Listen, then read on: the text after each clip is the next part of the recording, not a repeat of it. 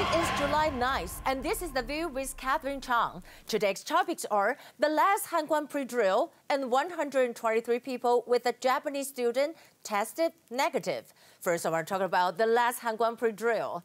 Today is the last and the most important pre-drill for the Han Kuang military exercise. The pre-drill was held at Jiangnan Beach in Taichung today, and the theme is Joint Live Fire Anti-Beach Landing Exercise, 三军联合反登陆实弹预演。Taiwan's defense minister Yan Defa also attended for an on-site inspections. In the beginning of the drill, they observed a moment of silence for the boating accident. It was very touching. Several points make this pre-drill important. A. Six days before, on July 3rd, the assault craft accidentally overturned during the pre-drill in Kaohsiung. It caused two soldiers' death.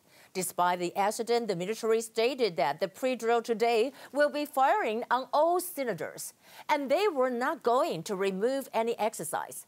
B, military tensions uh, between the Taiwan and China, what we said across Taiwan Strait. The EP-3E reconnaissance aircraft approached South China's Guangdong province yesterday, and it came only 51.68 nautical miles, which is less than 100 kilometers from Guangdong. In the past three days, the United States military conducted EP-3E reconnaissance aircraft and P-8A maritime control aircraft to fly through the Bashi Channel and head toward the South China Sea. The Han Kuang pre-drill today is very successful, and this is the anti-landing operations by the Army, Navy, and Air Force all together. For the Air Force, there were uh, F-16V soar through the sky. This is the F-16V. And for the Navy, and there were Jingyang class warship, Jiyangji Junjian, and Thunderbolt 2000 rocket. And we can see that this is the Jiyangjian. And also up in the air, there were also Army helicopters, and then including what AH-1W Super Cobra and AH-64E Apache each fire at sea targets, and this is the Apache. And the official Han Kuang military exercise will be held from July 13 to 17. And President Tsai will attend for an on-site inspection.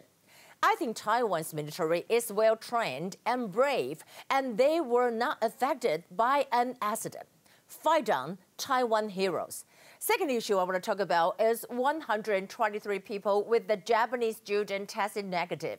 CCC head Chen Shizhong stated that the Japanese female student who tested positive on June 23rd was studying in southern Taiwan, and the 123 people who had close contact with her are tested negative. And there are uh, 90 people from the same school who had cold syndrome and also negative. And it is confirmed that the Japanese student did not transmit the virus to others. But the question is, how did she get infected? Also, when will Chinese nationals be allowed to enter Taiwan? Minister Ah Zhong said that Taiwan is loosening domestic restrictions now, so we have to retain strict border controls. And the loosening of Japan and South Korea caused the epidemic went viral again. We don't want that to happen in Taiwan. There's a saying in Taiwan, we call it go clockwise, 顺时钟, and not counterclockwise, 逆时钟. And that means when you say 顺时钟 in Mandarin, it is like you following 时钟, and it's like you following the minister 时钟 because his name in Mandarin is Chen Shizhong. So next time if you come to Taiwan, then you will know that what it means when you said 顺时钟 following uh, Mr. Ah Zhong, Mr. Shi Zhong, you know what it means. So if you ever come here, you will understand. Well, about that, we want to talk about the, here are the top stories. Today, we have zero confirmed cases talking about the U.S. withdrawal from WHO. The WHO Special Envoy for COVID-19, David Nabarro, went on a BBC radio interview yesterday, and he was asked whether the tension between China and Taiwan regarding Taiwan's accession to the WHO may prompt the U.S. President Donald Trump to make this decision. And he blessed that, and he said the decision about whether Taiwan is a member of WHO is nothing to do with the WHO and its staff. It is all to do with the people who run the WHO, and they are the countries of the world. And they elect each year about whether or not Taiwan or you know their members join. Super important that everybody knows that. And we want to say that this is talking about it, and he also said something about that. What is that? We can say the other communications with the people and institutions of Taiwan, but the WHO were in no way affected by this. And there's been regular correspondence and talking about that between them.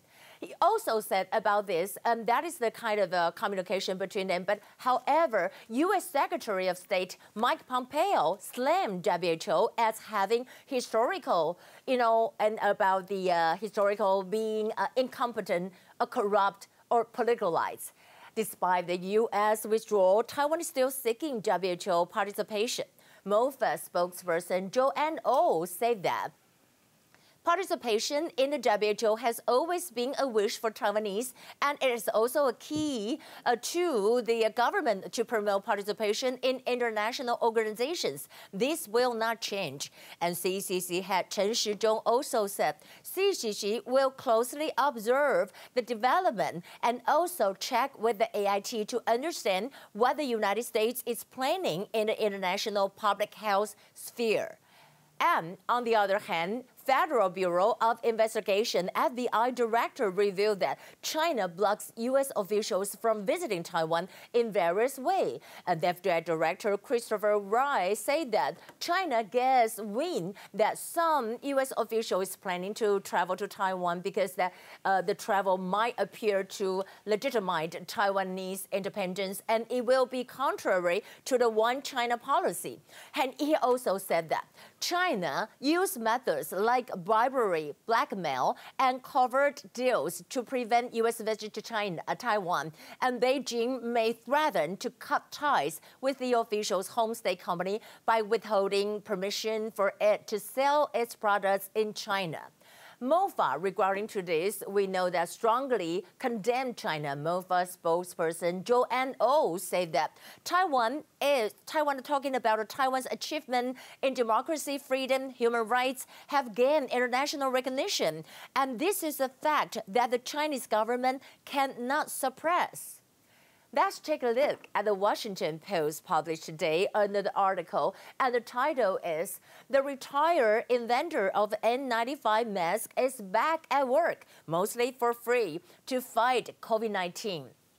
It wrote, during the pandemic, Taiwan-born scientist Peter Tsai came out of retirement and started to work almost 20 hours a day to help a respiratory mask shortage. And he's really the proud of Taiwan. So that would be the view for today. And today, we know we want to share with you, um, there is some event having here that it's because the weather, uh, because it's too hot and some people kind of get sick. So we want you to drink more water and try to keep social distancing and also wear mask. That is the most important thing. This is Catherine Chang. Um, thank you for watching. I'll see you tomorrow.